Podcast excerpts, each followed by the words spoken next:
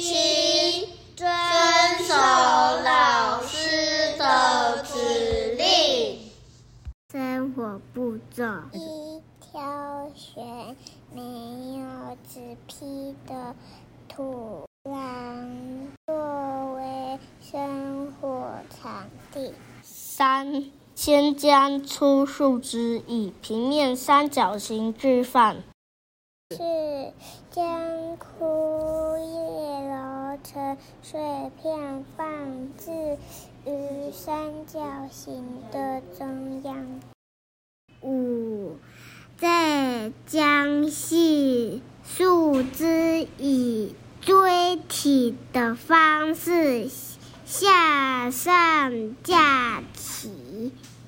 六、将其他细树枝覆盖于锥体上，中央位置也要预留足够空间，让空气流通助燃。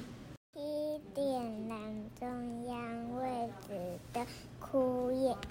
八、由于枯枝中含植物本身的水分，燃烧时出现白烟和异味是正常现象。等待萤火里的枯枝成功点燃后，再视情况补充粗树枝，以维持火势。最后就可以烤棉花糖了。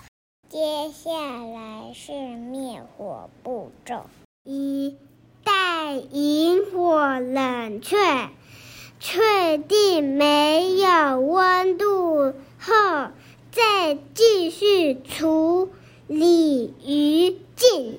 二、清理完余烬后，以土壤覆盖残存胶痕，并均匀撒上枯枝落叶，尽量让萤火点看起来就像没有被使用过。